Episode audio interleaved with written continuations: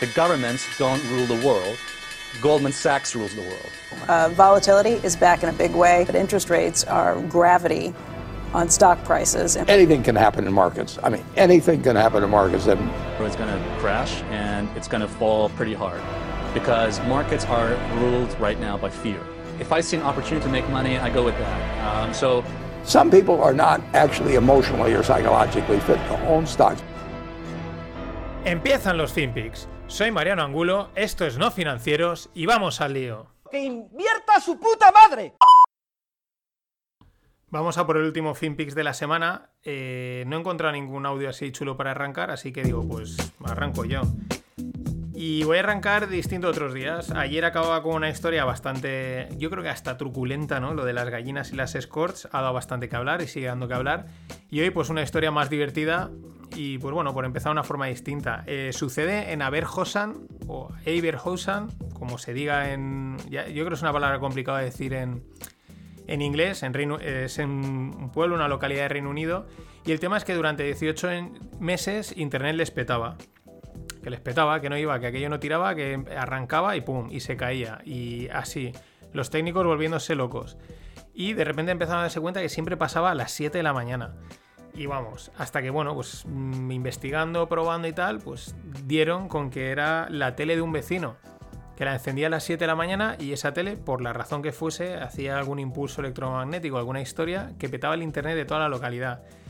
Eh, en fin, pues estas cosas pasan. Yo me acuerdo que tenía un profesor de electrotecnia eh, el tío decía, mucho cuidado con los armónicos, que los carga el diablo, ¿no? Que son muy, muy peliagudos y son capaces de hacer cosas muy raras. Los armónicos. No sé si esto eran armónicos o qué, pero vamos, que les llevó de cabeza seguro. Más cosas. Mm, esto podríamos haberlo considerado un hackeo, involuntario, pero un hackeo. Eh, si nos vamos a un hackeo, que es el que os voy a contar de verdad, un hackeo de, de, temas informáticos con una víctima mortal. Probablemente el primer hackeo que genera una víctima mortal en Düsseldorf. Resulta que era en o un hospital y un ransomware, ya sabes, que te, te bloquean un sistema informático y hasta que no pagas no te lo desactivan. Y una persona la necesitaban, tenía que meterla en la UCI, en cuidados intensivos, y bueno, acaba falleciendo porque no, las máquinas no funcionaban, no pueden atenderlo. Lo están investigando. De ser así, de suceder, sería probablemente el primer hackeo con una víctima, pero eh, claro, los hackers, si es que los encuentran, se enfrentarían a penas de, bueno, de homicidio, ¿no? Pero mucho ojo, una cosa es, pues bueno, hackear el Garmin y otra cosa es hackear un, hospital. En fin, seguro que luego están los hackers de sombrero, los white hackers, ¿no? O de white hat, que son los que lo hacen para bien, que, bueno, que estarán ahí peleándose. Y siguiendo en el mundo de la salud y de la tecnología, pues una IPO, una oferta pública de, venta de acciones, una salida por valor de 200 millones de la empresa Human Extensions. Mm, bueno, una empresa más, no tiene en sí la empresa, puede estar muy bien, no la he investigado. Eh, la historia es de que va, hace eh, laparoscopias con robots. La laparoscopia es que eh, no te abren, cuando te van a operar no te, no te pegan el corte ahí de, de la sino que hacen una serie de agujeritos, por ahí meten unas, pues bueno, unos bracitos de robot o unas herramientas, lo que sea, y, te operan mmm, viendo una pantalla, ¿no? Entonces son cirugías muy poco intrusivas que además han ganado mucho, mucho terreno últimamente. Y esa es la historia, ¿no? La tendencia está hacia eh, robótica y medicina y entre comillas, y ya si le metemos la parte de 5G y tal, pues operación a distancia, ¿no? Y es una tendencia, yo creo que muy fuerte, muy interesante, muy buena, porque al final también los robots, pues está muy bien que esté la experiencia del ser humano operando, que es, eso es clave, pero luego la precisión que puede tener un robot a la hora de, manejarlo que no te tiemble la mano y esas cosas es clave, ¿no? Y ya no por no decir las, la, que se puedan hacer operaciones a distancia gracias a las telecomunicaciones. Y es una tendencia muy interesante. Más cosas en esta línea. Illumina, que es la, una, podríamos decir, la niña bonita del mercado en este sentido. Tampoco es que haya sido espectacular el desarrollo de su cotización, pero bueno, siempre se le ha dado mucho bombo. Illumina se dedica a secuenciar genomas, estudio del ADN, etcétera, para prevención de, de, enfermedades y medicina preventiva y medicina del siglo XXII. Han adquirido Grail, que es una empresa que también se dedica a, tiene un test que se llama Galeri, que hace, pues detecta varios cánceres de una, ¿no? Hay mucha hay mucha tendencia, ¿no? Muchas ganas de, de sacar esto, un test que, que, te detecte muchas cosas, ya no solo cáncer, sino medicina preventiva y estas cosas. Y bueno, pues era una noticia que venía al pelo de esta parte de tecnología y, y salud, que es siempre interesante. Más cosas. Eh, hace un par de días fue el Battery Day de Tesla, el día de la batería, unas presentaciones de qué van a hacer, etcétera. Mm, opiniones varias, eh, además mm, muy equilibradas, es decir, pues diría un tercio de lo que he visto eufóricos, este tío es la bomba, es que, joder, Elon Musk, otro tercio es de, bueno, y otro tercio es de decepción total. No sé, yo os dejo el, post que ha hecho Chataka porque es un buen resumen de lo que al final quieren hacer, entre otras cosas, pues eh, crear ellos sus propias baterías, desarrollarlas en sus propios eh, centros para que sean más eficientes, más autónomas, ahorrar costes. Sí que es verdad que su batería, pues dura, pero no dura todo lo que debería, ¿no? O sea, aún no tienen una autonomía de esta completa, ¿no? De hacerte un tropecientos kilómetros tranquilamente. Eh, y una de las cosas que me parece interesante, uno de los grandes em, problemas, ¿no? Hay temas que hay es el tema de las baterías en general, de coches, de móviles o de lo que sea, ¿no? Se está intentando se sigue intentando dar con, una batería no definitiva, pero bueno, de mayor capacidad, que se cargue más rápido, más eficiente, bla, bla, bla, bla, bla, bla, ¿no? Pero no se consigue, realmente no se ha avanzado mucho en el tema de las baterías, hay cierto estancamiento, se consiguen pocas mejoras muy pequeñas que nos parecen grandes porque no avanza, pero son pequeñas. Y esto es lo que me parece interesante, ojo, porque estos, igual, intentando sacar su batería para el coche, acaban dando con, una solución muy buena para esto. No es su objetivo principal, su objetivo es el coche, pero muchas veces estas serendipias pasan y hay que tenerlas en cuenta. Con esto no quiero echar más leña al fuego de la burbuja de Tesla o del calentón. Para unos Tesla es una burbuja y para otros es un calentón. No voy a meter en esas polémicas. Y más cosas. No solo en España hacemos, nos gusta fusionar bancos cada X tiempo, también en Japón. Mitsubishi Lease eh, aprueba fusionarse con Itachi Capital. Sí, sí, son lo que Mitsubishi es Mitsubishi y, Itachi es Itachi. Mitsubishi son coches y aires acondicionados, ¿no? Y Itachi, entre otras, y Itachi son también aires acondicionados y televisores y más cosas. Lo interesante, pues bueno, en los años 80-90 los grandes, las grandes empresas del mundo millonarias eran también tecnológicas y eran estas, ¿no? Las japonesas, las Panasonic y todas estas. Y es curioso que todas tienen grandes divisiones financieras que, bueno, son las que ahora protagonizan esta fusión.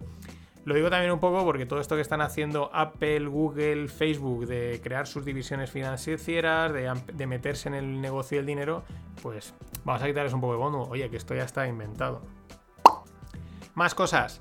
Jugarretas en los mercados financieros. Siempre las hay, siempre las va a haber, es parte del juego. También hay que saber jugársela en estas jugarretas porque te puede salir muy mal. Esta es un clásico. Multa de un billón, mil millones, para JP Morgan. Es como si ahora a ti te ponen una multa de un euro. Después de haber ganado 500. Pues la pagas a gustísimo, te haces un poco el longis, pero tú la pagas. Multa de un, de un billón, ¿por qué? Por hacer spoofing. ¿Qué es el spoofing? El spoofing es, eh, es, en, los mercados, ¿no? Imaginar que estás como una subasta, que es lo que son los mercados en realidad. Y imaginaros, vamos a hablar de tomates, el tomate está a un euro el kilo, ¿no? Y bueno, pues eh, hay gente que dice, pues yo vendo a 1,20 un kilo, yo vendo a 1,30 dos kilos. Y hay otro que dice, pues yo lo compro a 0,90, ¿no? Os imagináis las diferentes órdenes de compras y ventas. El spoofing es coger y que alguien llega, por ejemplo, y dice, yo vendo 500 kilos de tomates a 1,50€. ¿Qué pasa? Que los pequeños, los, pequeños inversores o el mercado dice, ostras, ahí hay mucha gente dispuesta a, vender a ese precio. Esto es que va a subir, ¿no? Porque si ahora está a un euro y ahí hay unos que están diciendo que ellos venden 500 kilos, ahí hay mucho interés, ¿no? Esto es una cosa que es lo que es la lectura de cinta en trading. ¿Qué hacen? Compran, se meten al mercado y, de repente desaparecen los 500 kilos. O sea, la orden ha desaparecido. Es una jugarreta, ¿no? Sí, sí, es como decirte, yo, yo te juro que, que te compro a tanto, ¿no? Y cuando te lanzas, desaparecen y donde he dicho Diego, digo, no, donde he dicho Diego, digo Diego, o algo así es. Ese es el spoofing. No confundir con lo que os contaba del front running que, hacía, que ha hecho Citadel, que es, es muy parecido, es también tirar el precio hacia arriba, pero es, eh, pues bueno, enterarme de qué es lo que vas a comprar, me entero antes que, o sea, tú lanzar la orden, antes de que la orden llegue yo me he enterado, lo compro yo y te lo vendo con un poquito de beneficio. Ese es el front running, ¿no? Pues bueno, spoofing, front running, jugarretas de mercado.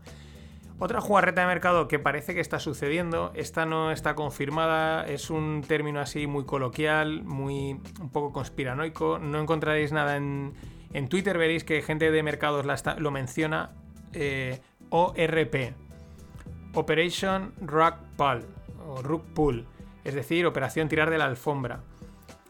¿Qué quiere decir rug pull en inglés? Eh, perdón, ¿qué quiere decir la expresión tirar de la alfombra? Dejar de dar apoyo, dejar de dar soporte.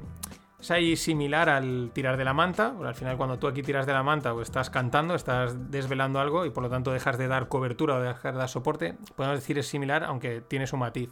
Aquí es más de dejar de dar soporte. ¿Y esto por dónde van los tiros? Por el tema de la Fed y los hedge funds que hasta ahora pues han estado metiéndole pasta al mercado, han estado pues eso, dándole soporte no declarado, pero declarado, ¿no? Y ahora parece que estaría en marcha la operación de bueno, de intentar, bueno, esto ya parece que lo hemos salvado, nos echamos para atrás. La verdad es que los mercados últimamente, entre, lo de, entre que viene Trump, pero esto también estaría un poco inmiscuido en intentar cargarse a Trump, ¿no? Hundir los mercados de cara a las elecciones para que eso le afecte a Trump. Bueno, un poco conspiranoico, pero ya os digo, yo por lo que, lo que he visto en los mercados últimamente, pues cuadra con el rug pull. También me gustaba otro, bueno, otro en Twitter que comentaba, le cambiaba un poco los las palabras ¿no? del acrónimo y en vez de rug pull decía Operation Retail Purge, ¿no? la operación de purga de, retailers, ¿no? la purga de los pequeños, que, de los Robin Hood, que se han metido como locos al mercado y ahora el mercado va a ser bastante tricky y van a quedar bastante pillados si no lo están ya. Más cosas. El otro día os hablaba de la inversión en whisky, que parece ser que era súper rentable, que estaba muy bien. La inversión en alcohol mm, es la leche. Pues justo ayer por la tarde me pasaba por Telegram Valen eh, la misma información que en el mismo momento, estas casualidades que pasan en la vida, en el mismo momento por Twitter me pasaba Pedro Melgarejo y era la página desde la que se puede invertir en whisky. Esto, o sea, mola un huevo, mola un huevo que te pase esta información y la propia información mola un huevo. Eh, ¿Cómo funciona? Pues que tú compras whisky. ¿Vale? Esto es una empresa que. Ah, espera, algo, eh, rebobino. Esto es una empresa que ha montado Bullion Vault. El año pasado os hablé, cuando os hablé del oro, os hablé de Bullion Vault, ¿no? Que tú comprabas oro y ellos te lo guardan en una cámara y luego cuando tú quieres lo vende. Pero tú tienes tu oro físico guardado en una cámara y es tuyo, ¿no? Este, el concepto es el mismo. Tú compras whisky, literalmente. Tú compras whisky, lo que pasa es que eso lo que haces es meter dinero. Ellos ese whisky lo meten en un.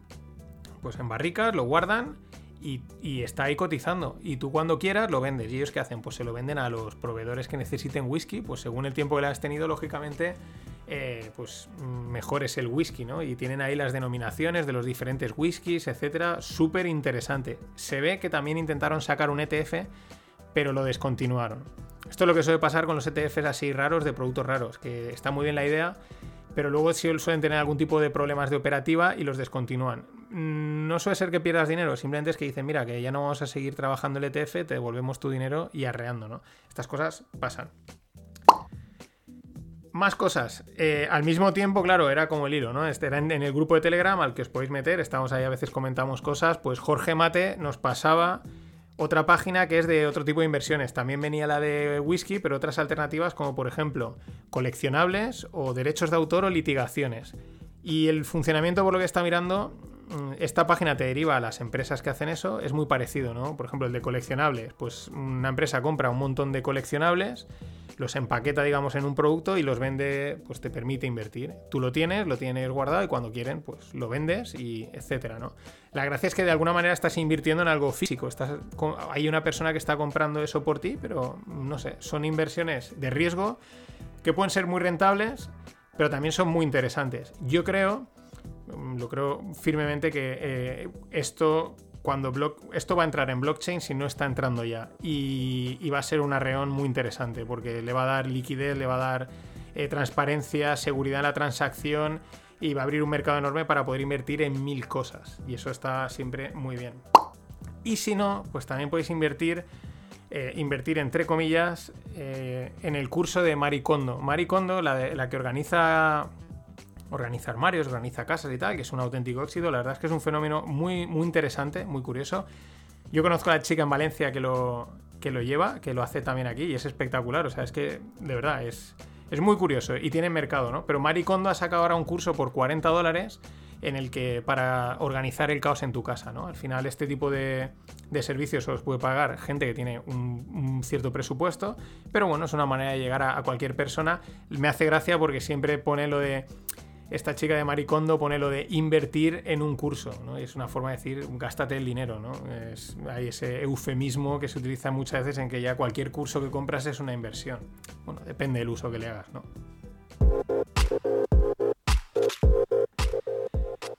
Y vamos con, con, ronditas y con startups. Bueno, antes, nunca es tarde para emprender, nunca es tarde para emprender. Os dejo en la newsletter un, pues un artículo de, de, 11 casos de startups que han arrancado eh, pues personas ya con, con, experiencia, ¿no? con bastantes, no decir mm, gente mayor o vieja, eh, pero bueno, ya con una edad, con una experiencia y, oye, ahí están. Eh, no os menciono ninguna porque hay 11, pero yo sé de algunas más. Hace un par de años en el For Invest había, vino un señor que el tío decía, yo llevo emprendiendo toda la vida y he montado y ahora monto y tenía ya sus años, ¿no? Y para esto ya no solo para emprender, sino para cualquier cosa, y hoy en día más, pues nunca es tarde. Ahí os lo dejo.